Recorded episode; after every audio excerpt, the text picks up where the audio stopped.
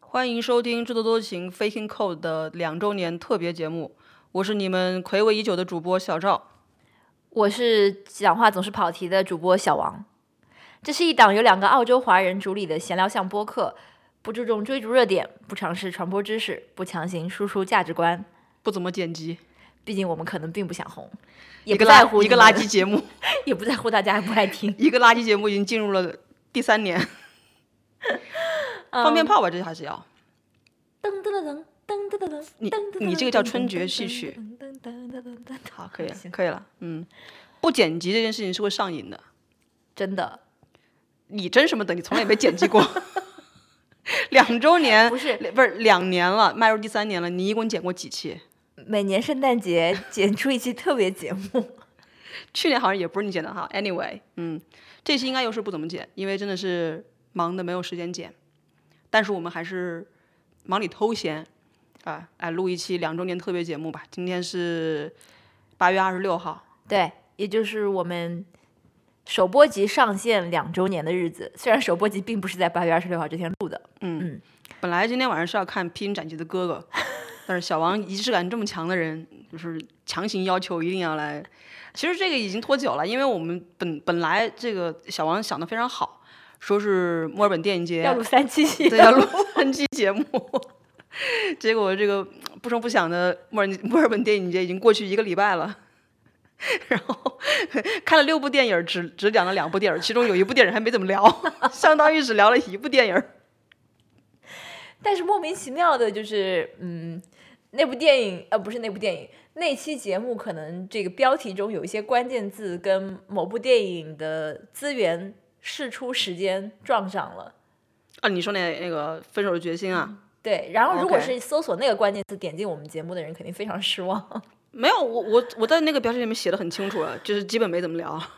然后评价这么低。但是我跟我我搂了一眼豆瓣，好像我的友邻们对他评价都非常高，是吗？也许是我太肤浅，啊，鉴赏能力太低。嗯，唱个肥惹啊，给大家。呃，本台这个首播跟一周年呃的时候，恰巧都是墨尔本宵禁时啊，啊。这一次我们终于不再宵禁了其实已经有 一年，将近一年的时间没有宵禁了。啊。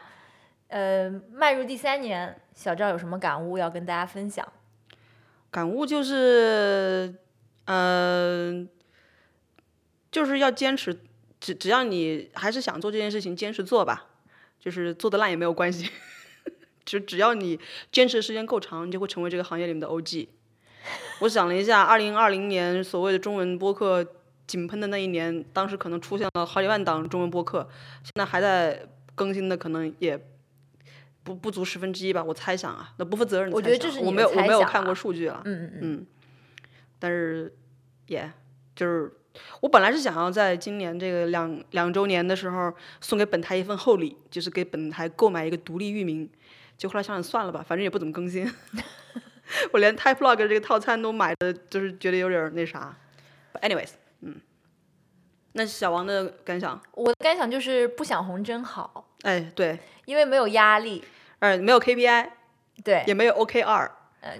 就把它当成是一个平时的呃分享的一个渠道，嗯，嗯，也不用说说这句话会不会冒犯到谁，或者会不哦会让一部分听众转台之类的，就对没有就这样的想法，因为没本有来也没有有几个听众，没有对吧偶像包袱，对，嗯，是。这也是为什么并并不想红这这个事情，就是我们一开始就定下的对基调嘛。这也是为什么现在觉得不剪辑也挺好的关系，因为嗯一开始可能觉得说，你还记得我们刚刚开始录音的时候，你剪辑还会我们会讨论，哎，这个气口是不是留得过长或者 过短？两年过去之后，连剪 都 who 不要 the 剪。 cares 呢对，当然也要我们自己的功力，慢慢的要呃磨练的更好了，就像跟宇宙结婚一样。那个他们基本上我猜就是不怎么需要剪辑的，嗯啊、那我们如果能够录到这样炉火纯青的地步地步的话，那也是我们也是这个行业里面的 OG 了啊。对，顺便祝跟宇宙结婚七周年生日快 乐。三位主播也不会听我的节目， 嗯，刚刚小赵说他本来想在两周年的时候送给本台一个特别特别礼物，嗯对吧？那其实我啊，就是在两周年之前给本台送了一个小礼物，哦，对对对对对、这也是我本期想要推荐的这个两样 o k 之一，嗯就是这个 DJI 无线麦克风。嗯，它的官方名字叫 DJI Mic，对，嗯，它算是一个新产品吧。我当时就是二一年年底推出产品可能是，对我看到了介绍之后，就觉得哎，这个好像能解决我们两个录音当时的一些痛点。啊嗯哼，因为在这个小赵探索过几款麦克风，嗯，发现效果都不怎么样之后，我们就回到了一种非常原始的录音方式，就是举着手机在两个人中间方便啊，录音，而且就是就是不用架设，然后你可以坐得很舒服，出错概率少，不需要录备份。呃，也、基本上吧。上一期大家想必也听出来了， 出现了录音事故。但是也遇到一些问题，主要就是举的手累啊，还有就是两边声音可能会不平衡之类的。嗯嗯嗯嗯而且我们有的时候如果去录 vlog，也 经常会遇到，呃，一方收音，一方就是话筒对着一方，另一方收不到音这种嗯，问对题。就是我拍你的时候，只有我的声音，没有你的声音。嗯，而且被拍的人跟拍摄者之间距离也不能拉得过长，嗯嗯嗯，所以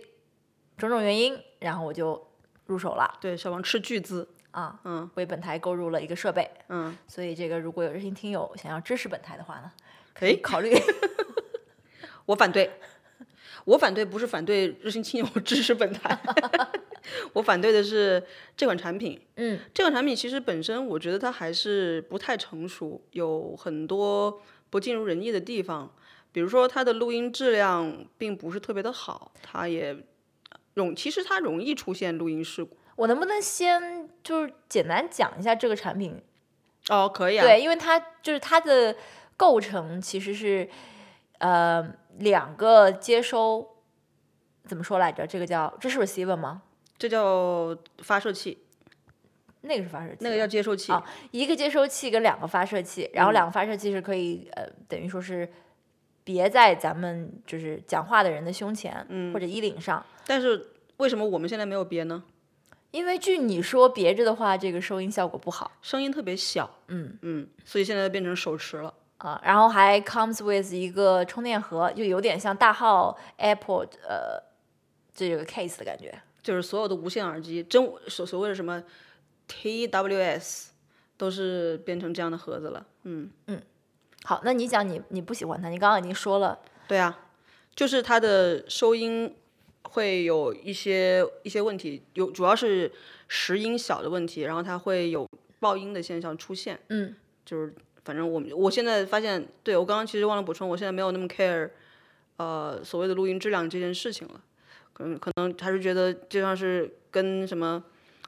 相机的镜头比起来，还是镜头后面的那个大脑比较重要。是现在我觉得是一样，就是录音设备的后后面的这张嘴比较重要嗯，啊，以及后面的大脑比较重要。嗯， 嗯然后嗯但是从两个人同时录音的这种情况上来讲，我觉得它的效果肯定还是好于我们之前用的哦那些。啊，那当然，它更方便，它对它解决的是嗯便利性的问题，嗯，但它并不是一个说能够提升你的这个质量什么，这个肯定还是要用动圈麦克风才能够实现。对对但对是那当我已然经我已经 not up to that。对，因为而且我买它也是因为它一次投资可以解决 podcast 跟 vlog 两个需求嘛。然而我们的 vlog 我并没有时间剪，啊，but anyways，就是我觉得它是达到了我想让它做到的那些。好，嗯，嗯，小赵的推荐是我的推荐啊，嗯我的推荐是，还是要看一看家里的风水。愿闻其 详。什么愿闻其详？ 就是当时我们在嗯搬家那期节目里面，小王不是批判过我说我在开始看家里的财位， 对吧？说这个沙发的后面如果没有靠山，就是如果不靠不靠墙的话，相当于就是没有靠山，嗯，就会影响家里的财务。嗯，这个当然我的这个。就是咱家现在这个沙发不靠墙，没有影响小王的财务，但是影响了我本人的财务。 小王可能也有些影响吧，这个不方便透露的一些影响，有吗？哦， 明白。明白？嗯那怎么补救呢？补救就是，当然最好的方法就是在你的沙发后面加上一个给你增加靠山的东西，但是现在我们可能并达不到。嗯，呃，要不就是通过在家里的财位摆放这个茂盛的植物来解决。啊嗯对，我目前还没有解决，所以我的财务状况还没有改善。 希望在不久的将来可以得到改善。 对，上星期小赵本来想想了一个办法，拿着一个梯子把我们家的虎皮兰给放到财位，所谓的财位上面去了。结果他后来意识到说，虎皮兰这是拦住财势财运啊，就赶紧又把它放回原位了。 对，你小王说要放龟背竹，我说龟背竹它是阻拦财位， 阻拦财位，我们俩怎么变成这样的了？迷啊，你知道吗？ 不是我们俩，开玩笑啊，开玩笑。嗯正经推荐的话，我想要推荐大家家里面还是要备一下电钻这个东 西， OK 因为 OK，最近我使用电钻，其实频是率我比是较是高我是我人生中第一次真正的拥有，就是电钻。你以前使用过电钻吗？我以前没有使用过电钻，哎，就是我我真的是没有没有用过。哦那你我说什么？你我人生见第一到次拥有，好我像见你到没别用过人似的。嗯我人生第一次拥拥有啊，嗯，没错啊，我之前没有没有拥有过啊，对吧？那个我见过别人用，自己没有用过，然后现在自己用上手之后，发现人类跟动物的根本区别就是制造跟使用工具。 这个等一下会展开讲讲，对吧？哦，好呀，嗯，嗯，有没有什么特别的品牌，或者是呃，在购买电钻方面有没有什么小 tips 要跟大家分享啊？品牌的话，我知道电钻电钻中的这个爱马仕、密尔沃基，我是买不起的。 但是我觉得帮德瓦呢？啊，德瓦呢？啊，德瓦也是很好的品牌嘛，相当于是 LV 吧，可以你可以这样说。但是像我们这样的 newbie 啊，就是女女性朋友，其实就没有很没有很 heavy duty 的这种工作的时候，用一下 Bunnings 里面他们打折的那种什么 Ozito，其实也蛮好的，蛮好用的。需要买 hammer drill 吗？还是只要是一个 electric drill 就可以？目前我还没有使用过 Hammer Drill，因为 Hammer Drill 是在石石头啊、水泥上面打洞的时候需要，我现在都是在打咱们家里那很很薄的石膏板儿，以及是那个木质的东西，嗯，所以用普通的这个电钻 drill 就可以了，不需要 Hammer Drill。我暂时还没有用到这功能，但是我觉得如果说家里从来没有电钻的话，一次一次性到位买 Hammer Drill 也是个不错的一个选择了。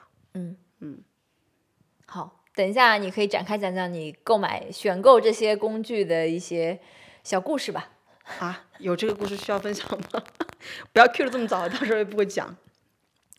那上一期我们聊了两个我们在 MIF 看的电影，只哦，有所以我们现在要接上了是吗对， ？OK，嗯，嗯，看完两部亚洲电影之后呢，我们后来又看了四个电影，分别是一部越南的纪录片叫《Children of the Mist》云雾中的孩子，嗯，呃，一部立陶宛的纪录片，呃，叫 Mr. 猎头 Landberg。湾， 猎头湾， Mr. Landbergers，呃，一部英国电影《After Sun》和一部法国和美国的这个纪录片，准确来讲应该是法国吧，嗯、Fire of Love》。 嗯，小赵跟大家展开讲一讲，怎么是我来展开讲因为讲你？特别擅长一句话总结电影。可是我并没有写稿子呀。 那个越南的纪录片其实就是在讲越南的欠发达地区北的部苗族女性生存状况，嗯，可以这么说吗？对，啊，苗族年轻女性其实也是女性整体啦，嗯，也不光是女性，也有男性啊。但是男性在里面就是处于 supporting 的这个东西，他他主要还是在描述女孩儿嘛，我觉得他是以女孩儿的视角展开的。导演跟拍了一个呃十四五岁的这样一个苗族女孩儿。可能只有十三四岁哦，一开始跟拍的时候可能就是三四岁，对但最后，呃，因为主要是讲的苗族的一个抢婚的传统吧。嗯，说传统是不是有点过？你我觉得不是说传抢婚传统，不是说抢婚传统，而是说苗族女性的婚嫁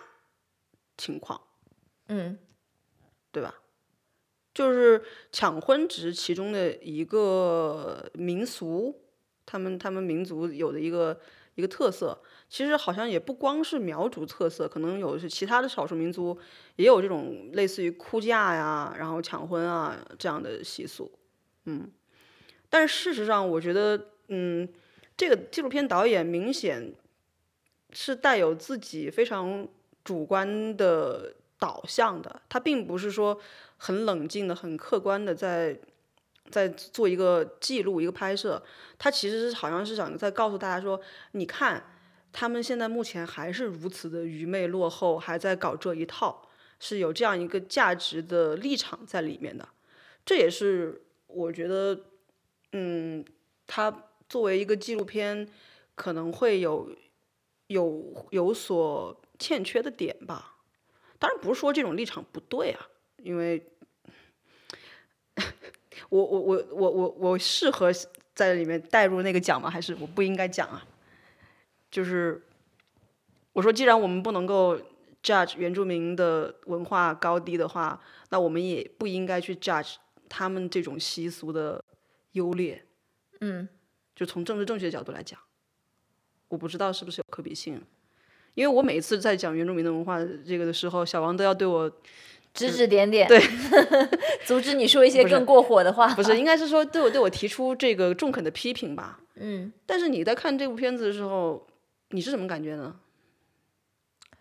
这个片子的它的高潮，当然就是在他跟拍的这个女孩儿，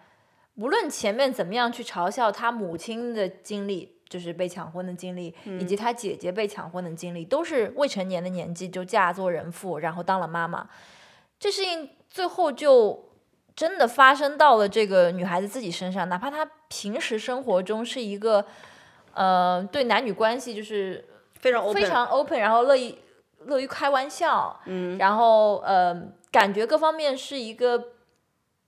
思想比较现代的一个女性，嗯那她也逃不出这个命运，而且当她面临这种呃强行要把她抢走的这种行为的时候，她所能做的就是求救，向这个纪录片导演求救，因为哪怕她自己的父母都看起来并不是好像真心诚意想要把她保下来的这种架势，嗯这可能是我觉得这片子给我最震撼的一幕或者所谓的高潮吧。嗯另外就是我自己觉得比较有意思的就是他们当地苗族社群跟呃 Y 的 Vietnamese community 之间的一种隔阂，不完全是隔阂，他们的互动就是那他们的老师，感觉学校的老师都是呃非苗族的越南人，他们会去就是上课的时候跟他们讲的内容，以及到他们家里去劝说呃男女双方的家长说你们这是不对的，是是违法的，以及他们实际上。我感觉他们也并没有像你所说的去去了解他们的文化跟跟习俗和根源上面，为什么他们要这样做，或者是他们还有没有什么别的方法可以帮助到他们？我注意到你刚刚使用了一个词语叫现代，其实我觉得这跟现代不现代没有关系。你你觉得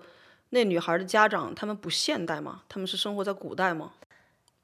不是嗯这里面最，我记得你也提过，就是最有意思的一个点，就是说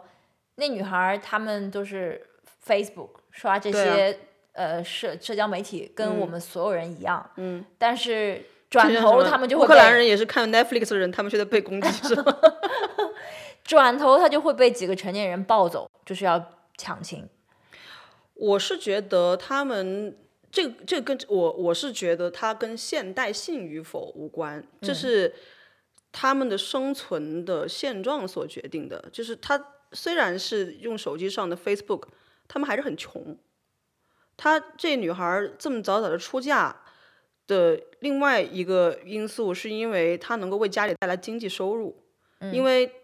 那苗族很明显他们是收彩礼的，对吧？他们在计算说，这这女儿嫁出去之后，我要收多少鸡，收多少酒，收多少粮食，什么什么之类的。对，所以这是一笔经济账。这个东西不光是一个呃习一个习俗，它是一种交换。我记得应该是就就在这个最近两个月，那个香港的那个陈志武教授，他写的那个就是他写了一本书，他到处上播客节目，老是在聊自己的这个就是呃。就是中国中国的一些这种传统宗族什么的，他们都是为了经济上面的规避风险。我估计，我我我不是我估计啊，就是我觉得这他他说的这个原理啊，也是可以应用到整个我们我们看的这个故事的，就是两个家族之间联姻，然后他们一个女儿嫁到对方家里去，等于是对方就多了一个劳动力，嗯，然后那做嫁女儿的这家人，他们就可以收到金钱，就等于说养女儿，然后再把她给卖掉， 可以这么说吧。然后他家里还有一个儿子，将来儿子娶亲的时候，他们要把钱给花出去。嗯，所以这个是有钱的因素在里面的，不光是文化习俗的关系。嗯，所以我觉得，我觉得归根到底就是说跟现代不现代没有关，就是关系不是特别大。然后你说的那种什么普通的越南人，就是非苗族的那些越那些越南人，他们在面对镜头的时候，可能会说一些这种啊，这冠是冕违堂法皇的的这话嗯样。但事实上，就像是中国很多地方发生的事情，你电视台去了，领导讲的话和电视台没去的时候领导说的话，或者是当地人就是作为普通的邻里说的话，它是不一样的。呃，可能他们也就是觉得说，那你在这样一个地区，你们这样一个生活状态，你就要是某有某一种的这种 lifestyle，就是我觉得归根到底是金钱。包括你你说那女孩，我我其实还有另外一个印象非常深刻的点，就是她不是问她说长大之后想干嘛吗？那女孩说长大之后干嘛来着？反正就是最终就是我要赚很多钱。嗯，她就提到了说啊，I will earn a lot of money。嗯 It's all about money 。所以他可有可能也是通过这样一个，我我不知道导演本意有没有这样，但是我看到的就是就是就是经济就是经济状况的问题，贫穷的贫穷落后的问题。他如果家里很有钱，我觉得他有可能不需要这么早就出嫁，我猜啊想。就是觉得，就是当女性真的很惨。真的很惨。而且她不愿意嫁给那男孩儿，嗯，也是因为男孩儿家里条件并没有很好，不是吗？她如果可以嫁给城里面的某一个人的话，我她她也就走了。她并不排斥结婚这件事情，她只是不愿意跟那个男孩儿结婚。那不愿意跟那个男男孩儿结婚，那个小女孩儿自己说的原因是我不喜欢他。嗯，那不喜欢他的点那是什么？你不愿意，他当时为什么跟他走呢？是不是因为去他家之后发现他家不是很有钱， 然后就不愿意了呢？这是你自己的这猜想，是我自己的臆嗯想、猜想啊，嗯，也、小王的补充，啊，我就是当时看完之后，我我的短评就是说，真的，there's so much that needs to be done, 嗯 like to help the women in the world 这不光是 woman in the world，这是 poverty 的问题。嗯嗯，所以呃，我不知道，我觉得我们我总我总觉得你就是，我就希望说有一个可以，就是他们可以寻求帮助的渠道吧。当他们自己不想要这么做的时候，嗯。但是如果说我是他，连我这个家里人都对我好像就是不闻不问，家里人会觉得得你不懂事，对，就会觉得我不懂事，觉得嗯我应该被强行的嫁过去。那那我觉得我就肯定是很无助的一种一种心心态啊。当时对，当嗯然当然。哎，你有没有做过做过 research？这导演自己是不是苗族人啊？他不是，对吗？没有 OK，嗯嗯嗯嗯，我不知道中国的苗族现在是不是这样，我猜可能不是这样，有可能是因 为中国的苗族经济得到了改善，最起码湘西凤凰的那个苗族不是那样。啊、那我们说第二个纪录片 OK，嗯，啊， 就是猎头白，利托维，呃，导演是蛮有名的乌克兰的导演洛兹尼察。 OK，嗯他前一段时间，呃，我知道这个名字也是因为呃，俄乌战争之后，像像反派影评啊，有聊到他的一些之前去描写乌克兰广场革命的一些呃作品。哦啊所以那之前那个 Netflix 纪录片是他拍的吗？不是不是， OK OK，、嗯，他拍的哦是另外一个。嗯，我还以为你是听那什么《亲爱的同志》那个呃里面说的呢。没有 OK，嗯嗯这个纪录片， 这是很大一个挑战，因为片长四个小时。嗯啊我中途反正是睡过去两次，哎，但是时间不太长。你没有告诉我哎、我睡过去两次，啊我时间不太长。我也睡过去过。嗯嗯嗯，我是听到了有人发出了鼾声，不是我不是我知道我不是 你，因为它比较遥远，男性的鼾声。嗯，但是我没有睡很久，就比我自己想象的要表现还是好一点。嗯嗯嗯嗯嗯，它其实四个小时的纪录片，它它片名叫 Mr. Landsbergis，这个人是谁呢？就是立陶宛的，呃，他独具立体之，后的第一个议议约议会的议长是吗？他后来有没有做这种立陶宛的总理或者总统啊？反正纪录片里面是没有说的。嗯，他好像一直就是议会的议长。议长在独立前，包括独立后，嗯，对，应该是那那你说在苏联期间，立陶宛那个地区的最后一任议长，以及立陶宛独立之后的第一个议长。嗯嗯，他可以说是立陶宛脱离前苏联的一个重要的领导人吧，反正在当时。李登辉吧。我胡说八道的啊。然后他的这个纪录片呢，就是呃，他穿插着当下对于这个呃 Mr. Landsbergis 的采访，以及当时的一些史料画面、历史影像，历史影像。你要想想这样，这样它的背景，它就是在描述，就是整个从一九八八八年、八八年、 88九年年，对对，嗯到九一九二年对这几年的时间。嗯嗯，当我后来困得不行的时候，我注意到时间线已经到了一九九一年，我知道就快要结束了。是嗯，片子对我来说，当然也是一个了解那段历史的一个学习的过程，因为我其实对前苏联解体这个词儿老是在耳边回荡，但是我并不能说非常了解。哦，因为那时候你还在牙牙学语是吗？ 会叫爸爸了吗？嗯，小赵是不是你你有什么想谈的关于这个片子？关于这个片子呀，嗯，我觉得确实就呃对，就像小王之前说的， 就是为什么立陶宛现在跟台湾关系那么好，应该他们是可以跟台湾共情的。是的，嗯嗯，不知道这句话信息量是不是有点大？这边暂停几秒钟，给大 家回味一下。他们，我，但我觉得立陶宛在我的心目中是一个存在感非常低的国家，嗯，我都不知道他们有这么骄傲，就是我都不知道他们有，他们还有自己的什么所谓的国歌啊，就是不是也不是说不是说所谓国歌现了，在为什么不可以有国歌？对他，但是他们在独立之前就有自己的国歌，对，因为他们在被苏联统治之前是自己的，自己是一个国家。耶、那这点台湾好像也不能哎够不要不要这么 做这样的啊明显的对比嘛。 OK 啊 OK OK OK，嗯，就是他们，呃，怎么怎么怎么说呢？就是我能够理解，我我有一点对，呃，正面的理解，我觉得大家都可以去去去感受哈。就比如说，当当当我们说起一个国家从一个强权的邪恶的政权中独立出来之后，取得了它的这个自治权，然后就是民族的这个自豪感，这那的这些东西，大家都可以去想象，因为毕竟我们中国也是从这个你知道被欺侮、被凌辱的状态中独立出来的嘛，我们也实现了伟大的民族复兴，所嗯以这个正面的大家都是可以感受到的。我想说的是，我能够理解为什么有人在苏联解体之后怀念苏联。嗯就 despite 苏联做的所有的那些邪恶的事情，他们为什为什么还是会有人怀念苏联？我也因为有可以理有一解些这个，我可以说的极端一点吗？嗯，loser 就会怀念计划经济啊。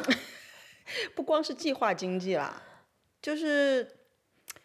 怎么说呢？啊 就是当然，对他们也会说啊，当年的这个苏共的干部多么的清廉，然后今天你看看那些干部都是这这个拿着美国人的钱，然后怎么怎么样的。哦，你在你在说的是你那本书嗯对嗯吗对对，我正好看完那个纪录片之后，我就开始读《二手时间》这本书。嗯，他也是嗯，去采访一些经历了既经历了前苏联，又经历了苏联解体之后的嗯那些人，去问问他们对于这样的一个转变到底是一个什么样的看法吧。嗯对我我我我可能想说的没有你说的那么细节啊，就是计划经济什么之类的，就是说一个国家它独立之后，它如果能够过上让人民真正过上好日子， 小王刚刚怎么了？ 他如果真的真的能够让人民过上好日子的话，那这个独立就是叫什么？叫做锦上锦上添花，不是锦上添花，啊反正就是就是越来越好，越来越好， 就是这个意思。但是如果一个国家独立之后，它变成了一个在世界上没有什么存在感的国家，然后自己的国民生活也过得不好，不尽如人意，而且它的政治体制可能也并不是那么的亲民的时候，它只是比苏联好，但是不代表它就是好，对不对？那那有些人会怀念过去的那种一个统一的、强大的。有话语权的，然后有南水北调， 说多多了，有，但今天的他也未必比俄罗斯差太多。我没有去我，我说普通人的生活，like 平均的生活水平，那是因为俄罗斯它最近几年衰落太快， 对啊、呃看你跟谁比了，嗯，看你跟谁比了，嗯，这不光是立陶宛啊，像从苏联独立出去的那一系列的国家，呃罗马尼亚、爱沙尼亚、拉脱维亚，你你你你知道他们现在的就是人是谁谁谁，然后他们过得怎么样吗？我觉得不知道。嗯，当我当当我当我听到爱沙尼亚、拉脱维亚什么什么这样的，我就本能的不好意思啊，我我一向政治不正确，我就想到就是难民，就是就是不太过得不太好的人，也不是不仅是难民啊，就是要要需要通过很努力的挣钱才能够养活自己大家的人那种。有可能是你的一种误解呢。对，有可就能是之前我也并不觉得立但是陶当宛这个但国家但的当人，我但是当我聊起丹麦、挪威、瑞典、但是他们历史荷上兰，就比我较就知道他们是幸运啊很富，是不是？他们就比较幸运，他们没有被卷到这个希特勒跟斯大林的这种协议当中去啊。嗯，对嗯地理位置的决定，他就可以独善其身啊。你说的那些好像也没有， 只是不不被卷进去吧？你不要在这边混淆历史，好不好 OK OK，嗯，嗯，我我我我就是想说，我能够，我能我能够理解啊，嗯，而且他们他们最终的独立也不是靠自己，还不是靠美国人 partly，呀，嗯哦耶，哇哦，在各种各样的它多有重很因素多的，对对对，主对要是苏联它内部也有不同的声音，而苏且共他内们部不同的，我觉得啊，他们这种没有怎么流血的这种独成功的独立，it's pure luck。嗯，这你放在苏联，最后说是只有死了五个人还是九个人，反正是个位数的。对，就是很少的人。嗯，对，对，这如果如果不是在那种特殊的时时期、特殊的国际形势下，怎么可能呢？嗯，对啊，就再联是想到今基本天，上属于是苏联内忧外患的这种对时对，候，他自们己已就经不行了对的，时候，嗯，对，再想想今天的这种这种局势，就真的觉得很痛心，对吧？有有些人人民可能就没有这样的 luck 了。我我就说一个我觉得比较有意思的，在还是片片子一开始的时候，有一段戈尔巴乔夫来到立陶宛首都，呃，啊当时已经立陶宛境内有很多这种不同的反声对音、的声独立的音嗯声音，然后他就下了车之后跟民众打成一片吧，嗯谈笑风生，就是交流嘛，然后就是我就觉得他的形象，包括他讲话的那种，呃，就是让我觉得有点意外。哎，不是说像长意者外，是吗有点像长者。嗯对，就对我知道他内心他还是那个，他有他一些底线，或者是有一些党的共方产针党人的政骄策傲，他是不会动摇的嘛。嗯但是他表面上展现出来的那种感觉就是，我愿意跟你来辩论，嗯你谈你的想法，我谈我的想法，我想试图西说服方你，哪一个国家我没有去过？就是类似于那种感觉，所以就还当时看到戈尔戈尔巴乔夫的画面，就戈尔巴乔夫这个人也是，嗯，名字如雷贯耳，但是真实的影像我见过的不多 OK 所以就觉得蛮有趣的那一段片子。他最近他他他现在还在活跃的广告界，你可 对以去对找他的广告来看。还活着啊，叶里钦已经死了好多年了。人活着不是夏良怎么说来着？死了就就什什么都没有了。。夏江说的是至理名言呢。这部纪录片你还有什么要补充的吗？你会推荐大家去看吗？我推荐大家在家里看，然后可以暂停上厕所是吗？对，可以吃吃个点瓜东子儿西什么么的之类对的。在电影院看太容易睡着了。我就我还蛮想把罗斯尼查的其他的一些纪录片拿出来看一下的，因为它 OK 有很多都是类似风格的，就一些嗯、老片子的这种 archive 重新嗯做一些剪辑啊什么的。我觉得他，嗯、他有一些，我我我我希我我希望还是一样，我觉得他作为一个纪录片，他，嗯、他没有呈现出应该有的，呃，the opposite 的声音，就是他都在讲那些支持立陶宛独立的人，把那些盛大的画面就是呈现的非常的震撼，非常的让人觉得，就是我可以感同身受，但是那些反对派的声音，他就没有怎么去去收进来，所以这也是一个遗憾吧。那因为我觉得现在都已经木已成舟了，你完全可以呈现当时反对的人是怎么样的。嗯，但也可能是反映了导演他自己的一些对啊，立取场向啊啊，，对啊，对啊，对啊，对啊。嗯，那 你别说，有有有有些场面让我想起了咱们国家的一些， 我就觉得咱们国家可能当时也是，嗯不是坦克开进去的时候啊什么的，嗯，跟那纪录片上面的有些镜头也蛮像的。对，嗯，这个就像我们当时看那个 Netflix 那纪录片叫《广场上的什么来着》，冬天还是什么的啊，对，Winter ，On Fire，哦，对嗯， ，Call Me by Fire，不是不是，划掉。 划掉划掉，可是那那个那个 Winter on Fire 上面是没有坦克的呀，坦克这个意象太深了。嗯，就是如果如果不是猎头凡他们他们运气这么好的话，Tankman 这个意象肯定不是咱们国家的吧？我觉得哈。嗯嗯。Anyway， ，anyways，这期要被下架了， 要被某平台下架了。你又不 care， I don't care，你 care。我不 care，小王特别 care，小王跟我说：“哎，关他们什么事儿？怎么把我们节目下架了？”我说：“你为什么还要去下载 那个 app？” 他为什么要下架我们聊澳洲这个大选那一期节目呀？ 什么关系啊？你不要去关心那平台不就好了？嗯，OK，好，结束这个插播的这个段落，嗯，第四是第三部，哎嗯我们刚刚一直没有说猎头凡这个，啊， 头白，对，就是立陶宛语里面的立陶宛是小赵刚刚那个发 音，就是猎头凡。然后小赵就说立陶宛这个国家一定是山东人翻译过来的，好了，可以 move on 了。不忘。猎头呗，猎头呗。然后呢，我们又看了一部故事片， 就不终于不是纪录片了，嗯是在 IMAX 电影院看的这个《After Sun》，嗯，它其实是一部呃导演的处女长篇处女作吧，一个来自于爱丁堡的年轻女导演，他本人还出现在了那一天的 session 里面。对我们没有想到，哎，突然之间怎么说让我们 submit question，说最后有 Q&A Q&A，然嗯后电影节的这个艺术总监就上来了，说今天我们非常荣幸请到了导演本人来跟我们一起做交流。但是好像提问的观众不是特别多， 你觉得吗？Anyway，不重要，嗯嗯。但是导演处女作通常都是带着浓浓的导演自己个人的这个呃回忆，嗯，对吧？这个故事也不例外。这故事呢，其实它的切口非常小，它讲的就是一个呃小女孩儿，哎，不是小女孩儿，嗯你这样说吧 teenager，听我听我总结啊，啊，我来来突然来想来到来了啊，啊，好， 《Call Me by Your Name》的妇女版。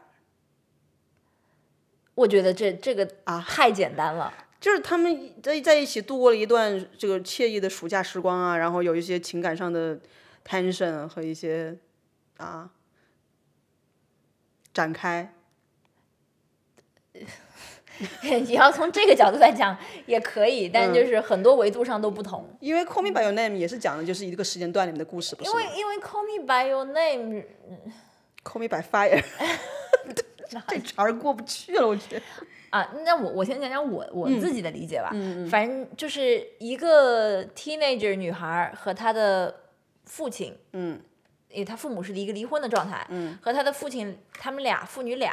去呃土耳其，一个类似于这个这欧这这这这妇女哪是哪人呢？呃爱丁堡人，嗯啊，去土耳其一个这种是英国人，因为他他们已经不住在爱丁堡了，不是吗？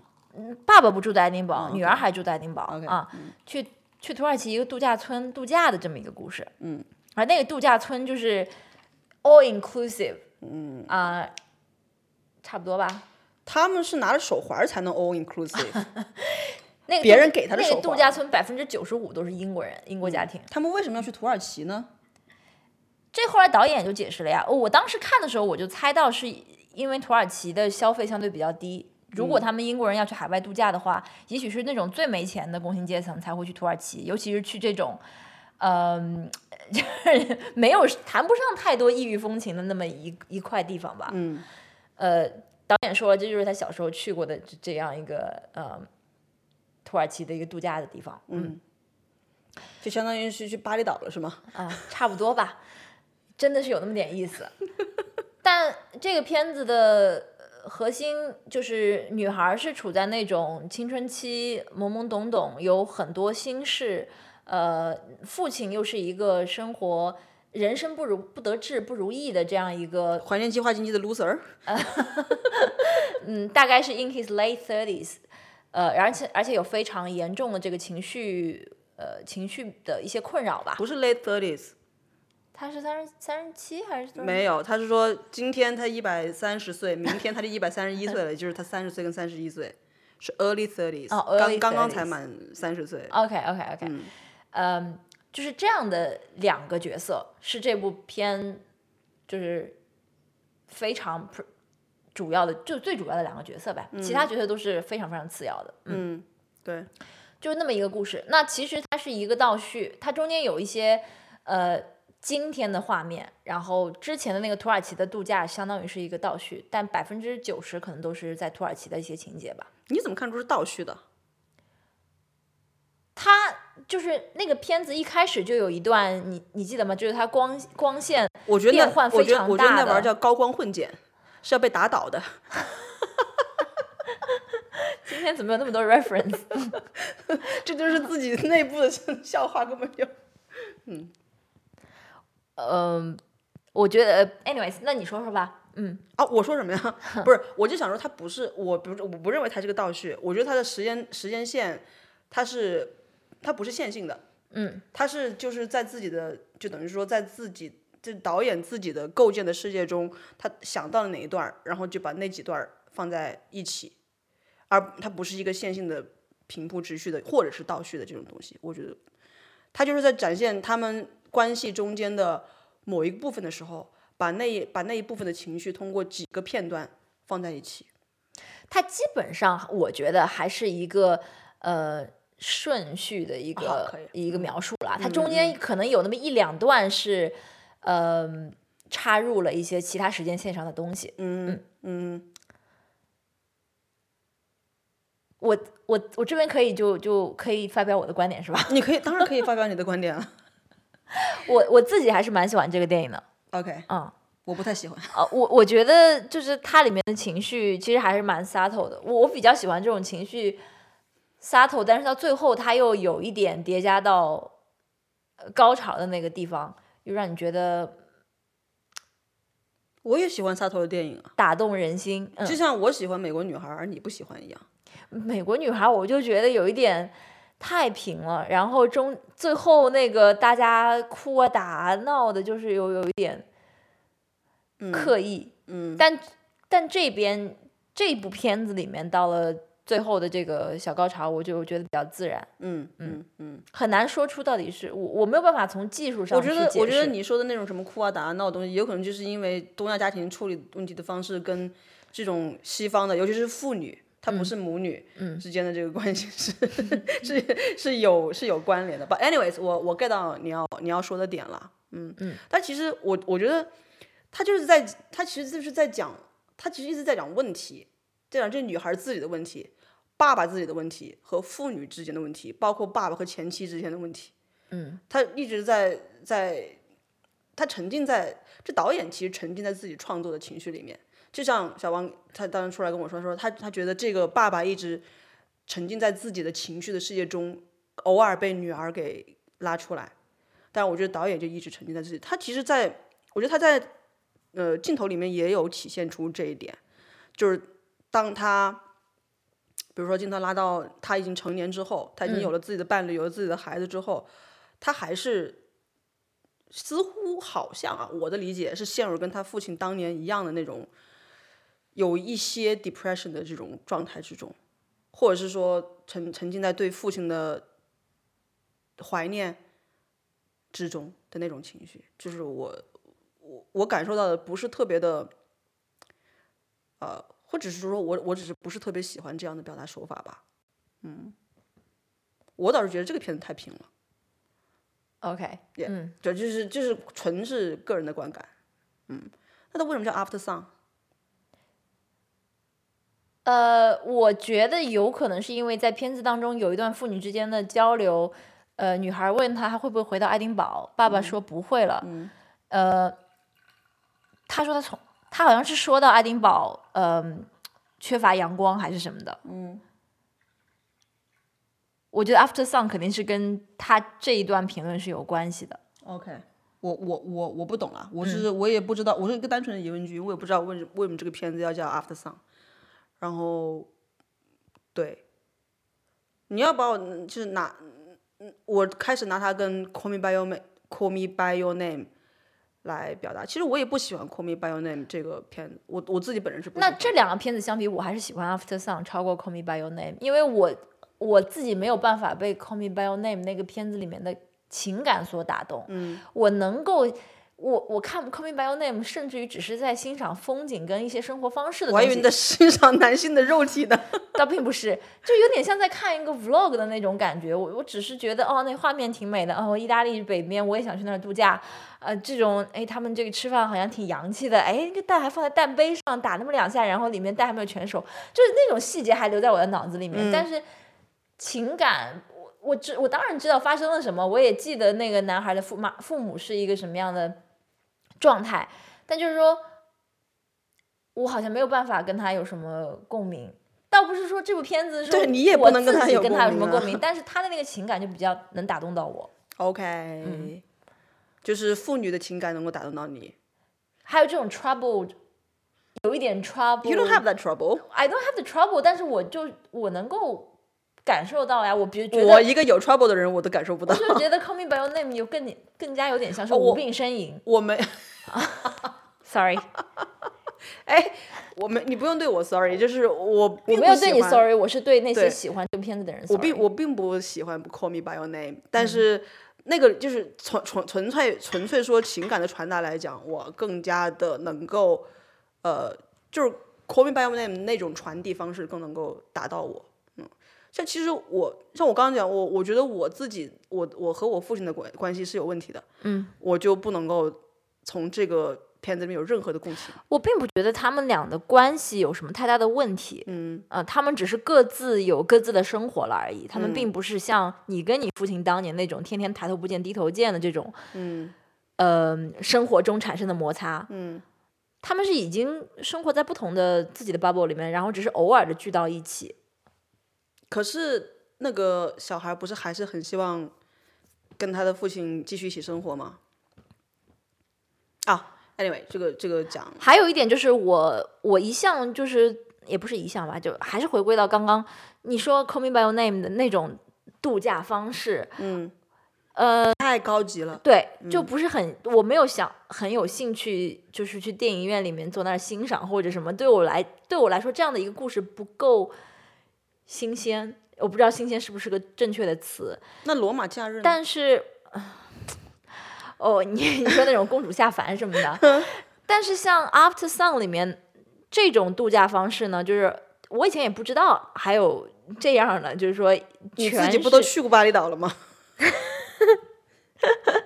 就挺新奇进的。哑口无对言我来说挺新奇的。我跟小赵说，有点给我感觉像在游轮上面，啊，对你也坐过游轮了呀，对，就就是给我的在游轮上的那种感觉，这种老年的，就是全穷包穷型人的。的这种你都去过了呀。 Anyways， anyways，啊，注意时间哈， 食什么节能传上去吗？不知道。嗯，我们在 MIF 看的今年 MIF 看的最后一部电影，又是一部纪录片，叫《Fire of Love》火山之恋，翻译成中火文山之恋啊，火山之恋，挚的爱哦的挚，火嗯山，之恋，我不知道是这个这么个名字。前面那一部的翻译叫晒后假日。晒后假日，burn sunburned。啊，小赵先说说吧，这是一个什么故事？追火山的人呢？嗯，就是两个对于火山有着特别的热爱的人，决呃决定呃他们爱火山多过人类，所以他们就追着火山跑，然后最后死在火山的怀中。嗯嗯，不仅是追着火山跑，而且是逮着它爆发的时候离它特别特别近，废话，你就火山不爆发之后真的跑什么呀？ 真是。然后脚还在那个熔岩上，就是跨过熔岩吧，let's say。嗯，而且从一开始那种危险系数较低的这种红色呃岩浆火山，跑到后来危险度非常高的灰色岩浆火山，基本上属于一种自杀式自自杀式的科研。 真叫真是科研吗？后来我我我不是一出来我就我就问过你了吗？他们也没有发过 paper，他们就是在拍摄。你说他们是民科，这个话你也给我讲出来了。 这呃他他们是就是呃不带贬义的民科，他们是热爱这个东西，但是真正做了多少研究，呃，在学术上面有多少成就，这可能是学界去判定的事情。但是看目前看起来，他们他们对于这个科学研究最大的贡献就是留下了大量的影像和图像资料，对吧？嗯，嗯，以及这个让人们认识到火山的危害性，所以我都不知道人们对于火山的危害性的认知是这么晚的。难道不是应该是本能的看到那种东西就赶紧跑吗？我我觉得不完全是了解火山的危害性，就是测算火山爆发会殃及周边区域的范围以及一这个个东西，科学家不是应该早就有报告？这不能是他们弄出来的吧？那为什么当时那个哥伦比亚政府不不去就是 evacuate 那些村庄里的人呢？我觉得是因为政府，你知道，他们知道，但是他们并不在乎，他们不在乎这种小民百姓的这个生命啊，撕炮房爆炸也无所谓。 想必听众朋友也听出来了，这个小赵最近又在重看《琅琊榜》啊，听众朋友为什么会听出来？你都 Q 了多少次看了？完你榜的都人也没有多少吧？好，讲远了。这嗯个纪录片，我老实说呢，是有一点不到我的预期，因为在我选片的时候，我是看了很多对于这部纪录片的赞誉，嗯呃，但是我自己是一来我不是非常喜欢这个剪辑的风格，嗯哼，呃，虽然中间有一些穿插的动画蛮可爱的，但是谁先爱上他的？好像是一个亚洲还是华华裔的一个动画动画啊师对对对最后对有对名字嘛，因为嗯嗯嗯，我想象当中会整个画面会更加，呃，配乐会更少，嗯，嗯，画面会更加的这个怎么讲，就是更像纪录片一点。你是说他们拍的拍的镜头比较业余，不像纪录片导不不演不，拍的呗？呃镜镜头是美的，但是这个整个剪辑之后就有点像是一些风光的这种，因为他们主要是这个纪录片，基本上就是拿这两个人自己拍的 footage 对，剪出来的，对还有一些电视台采访的画面，嗯，对他们不是，哦哟，他们不是专业的纪录片导演出身的呀，嗯这可能就是你看到的问题的症结吧。嗯而且我其实就是一点吧，他们说就是这两个主人主人公说火山是美的，我是无法欣赏到火山的美的。火嗯山那那什么岩浆，在我眼里就是看来我就两个字就是可怕，快跑。但是有一点我觉得我是嗯同意的，就是那些矿石比人可爱。啊、y e a h right，、对， 嗯就是 人类不值得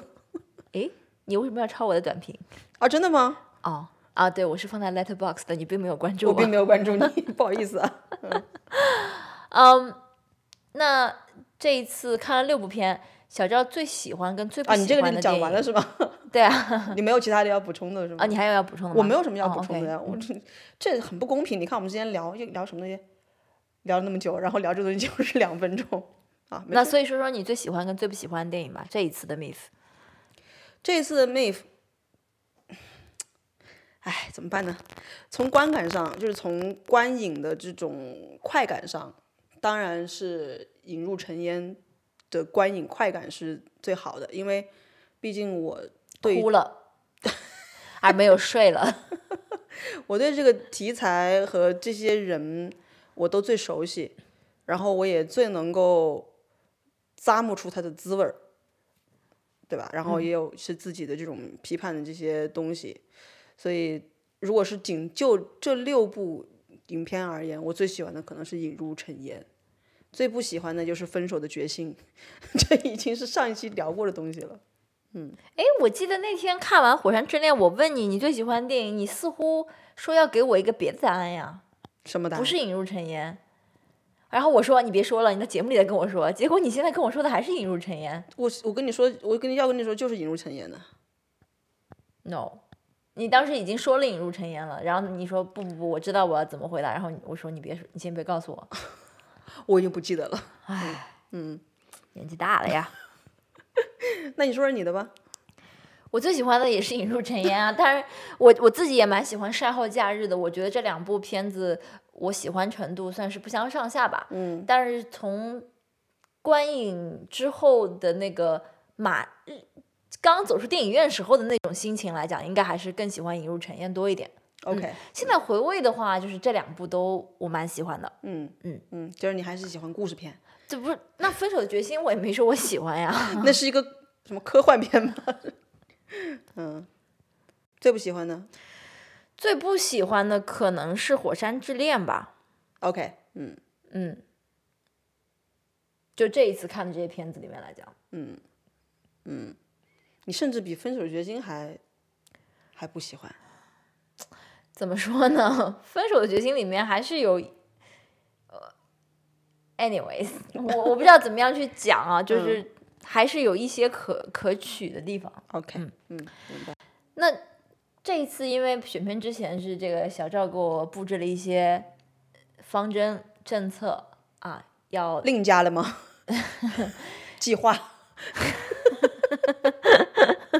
那你觉得下一次如果再去参加这样的综合性的电影节，选片策略上面，我们还会这样的五五开，纪录片跟故事片五五开吗？还是会有一些调整还要去啊？啊？每年的这个传统活动啊，要不别去了吧？ 要不去，要不这样，我感觉我们可以去。哎，不知道墨尔墨尔本有没有什么纪录片电影节，像圣丹斯那样的，嗯，就专看纪录片好了。但明明你这次就喜欢的是一部故事片啊， 你没选好呗？嗯，我相信如果我们看了什么《灯楼探》啊，什么这样的，应该感觉会不一样吧？我猜啊，不对知对道啊。对对对每年的这个电影节也不能就是看我选好没选好，也得看那一年有没有出好的电影，你喜欢和你口味的嘛。嗯，山河故人不在啊， 傻往这白眼儿翻的呀。 嗯，今天除了电影还要聊别的吗？本来就是还想聊一下，呃，搬家两个月之后，你对于这个本地区，还有对于这个家里的 renovate 的一些心得。 OK，嗯本地区现在你就是想问我，就是 c o b e r 是不是美食荒漠呗？因为你最近吃了一些这个你以前在 city 或者 South Sierra 不会吃的东西，并没有啊，kebab 我在 City 也会吃啊，只是你不爱吃而已。那那种这个黎巴嫩美食呢？A One Bakery，我觉得还蛮好吃的呀，嗯，就是我我我不介意再去吃，而且它也挺便宜的，不是吗？这就是远，嗯，哦，就是中东食物，中东食物跟我感觉啊，跟中亚食物，A K A 这个西北食物 相差也不是特别远，是在我的可接受范围内。但是我就觉得，像今天咱们吃那 kebab，那老板过来给酱给太多了，全是那酱料味儿。那已老经板，太热情 了我已经我已经被那酱料弄得就是，PTSD 我了。什么什么味儿我都吃不到，我只能吃到酱料味儿。嗯嗯，合着他就是九块钱儿，就是全部给我吃酱料呗。家装，家装，嗯，家装就是你只要拥有一把好好电钻，就是无论你的性别是什么，你都可以自己搞家里面的这种 reno 的安装东西是没有问题的，没有男人也没有问题。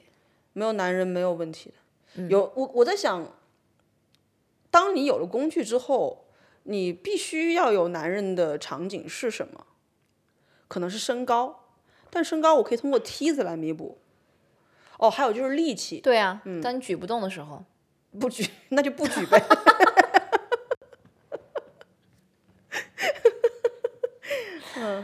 听说你在这个 Brunswick 的 Bunnings 找到了你的 inspiration，你的 role model。哦，jazz，对，嗯，嗯，哦，那小跟姐说姐说那个故事呗。当时我们还是这个根本就不会用 drill 的人，对，然后那个 drill 其实是开着一个倒档上面，然后我在那那个木板上钻钻钻钻不进去。嗯，后来小姐姐就出现了，对，Bonnie's 是一个很神奇的地方，就是当我走进 Bonnie's 之后，我之前三十几年的人生阅历，就像是完全就是完全没有用，就是无论是上的是二幺幺，上的是九八五， 上的是这那，读了什么硕士，看了多少书，了解多少历史。当当我走进 Bunnings 的时候，我就是一个文盲，一个白痴。我觉得 Mornings 给我带来非常大的文化冲击，这是文化冲击吗？文某一种文化冲我击。觉得这是一种知识知识那种一种匮碾乏压的这种碾压感觉感。就是我是一个文盲，这个嗯对文不是文字，那就是在那方面的知识对，是我的盲区。是为零，就是就跟大家举就举非常简单的例子，上个礼拜五晚上我们去 Bunnings 买螺丝，嗯，听起来是不是很简单？对，但是我们在螺丝区挑选了大概三四十分钟，嗯，也不知道自己。其实到时候我我我我我可以我可以我可以很明确的告诉你，我们那天晚上买的螺丝其实不对，不不对的完全是对的。对嗯就是哪怕我们打到了 stud 里面去，嗯，那个螺丝也不对，它太长而且太粗，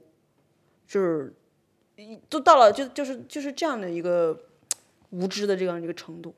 嗯，所以小王当时他是，我也不知道是受了刺激还是怎么回事，就是小王当时放下狠话，说他之后每个礼拜都要逛一次 Bunnings，啊，Bunnings 是我们这边的一个五金店啊，hardware shop，可它以这在样说吗国内是有 equivalent 的吧？叫什么啊？什么叫什么家装，什么量贩，什么一一站式， 你说的都是什么建材？有点有我点我觉像得有我觉点得像国在国内叫五金店，而且这种东西不是那种大卖场，它就是，比如说像我们那边什么左家垄菜场旁边就有一个小的五金店，里面你买这些东西。嗯，对啊，就真的就是无知。就是有些有些专用名词呢，我我以前是听过的，但是我听的是中文。嗯，首先我第一步是我要把那个中文的意思给它翻译成英文，或者是我看到了这个英文两个单词我都认识，但是拼到一起，在这个螺丝上面它是什么意思，我就不明白了。嗯，就是每个字都能看懂。每个字都能看懂，它放到一起，我并不知道它是什么意思，而且我也不知道这我要怎么用它。我相信在你在面对那什么，呃是你在看克拉克森的农场的时候，你也有这种感觉吧？对，那毕竟它只是个娱乐节目啊，嗯，对不对？现在是自己已经要亲自上手了但。是有一点是我经过这两个星期观摩小赵使用 Hammer Drill，包包括我自己上手有有操作一些东西，我觉得这件事情并不是那么难，不难嗯只是因为我之前从来没有接触过，是我主要是觉得我似乎。不需要具备这方面的知识，没因有为你有爸爸，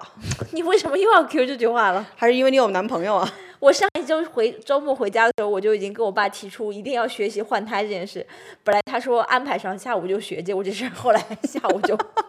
没学。下一次回家的时候，一定要把换胎这件事儿给学好了。 OK，嗯嗯 Anyways，真的上手做之后没有那么难啦，就是对你就是你要有嗯明白它工的具原理了之后，你就知道 hammer drill 上面就是这些键，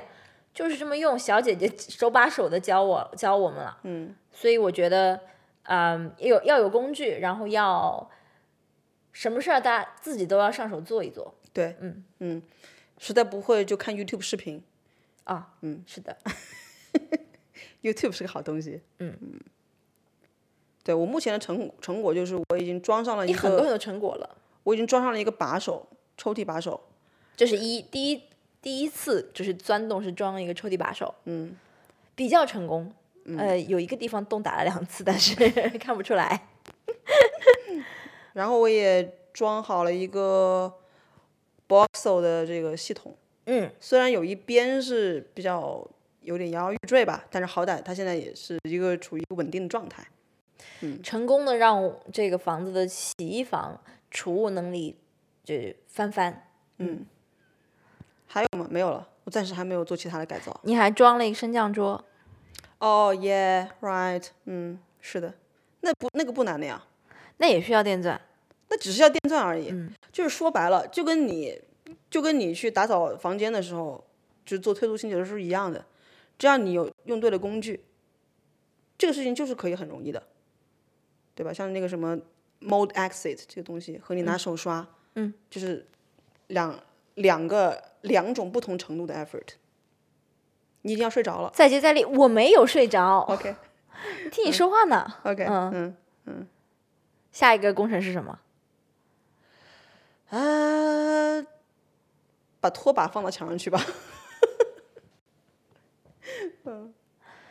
我听说你还要把后院搞成一个菜地，我那要那那是农活儿，那不是这个安装活儿，那啊但是那也另外的也事是在情帮 o 解决的嘛。呃，有可能吧，嗯嗯，好吧，你有什么要跟大家说的吗？最后，没有聊不动了已经。这样吧，两周年特别节目就在一个两个人都觉得聊不动的这个状态中结束吧，嗯，让我们期待三第三年更美好。好，我我们这个更新频率还是比上一年还是有全靠之前的日 更节目，你知道吗？日更节目更出了半年的量，你知道吗？真的是这样子的。对啊，看来要保持这更新频率，还是得多出去旅游。我的妈呀，你可算了吧你，嗯，好吧，嗯、其实我们我觉得我们也可以不不用追求这种长的完整的场上话讲，左顾真经，不需要这样子。就是我我觉得我们平时有什么就是这种即兴的东西也可以录一下呀，对，嗯，反而就是反当正你也下不的想感红觉，对不对？嗯，也接不到广告，对吧？对对对，我我我我们现在的这个 career aspiration 都不在这个节目上面，不是吗？哦，在哪里呢？ 你是在你的事业上， 我是在我的事业上啊。你同事都知道你有播客了。对啊，哦，好像我们我们还是有那么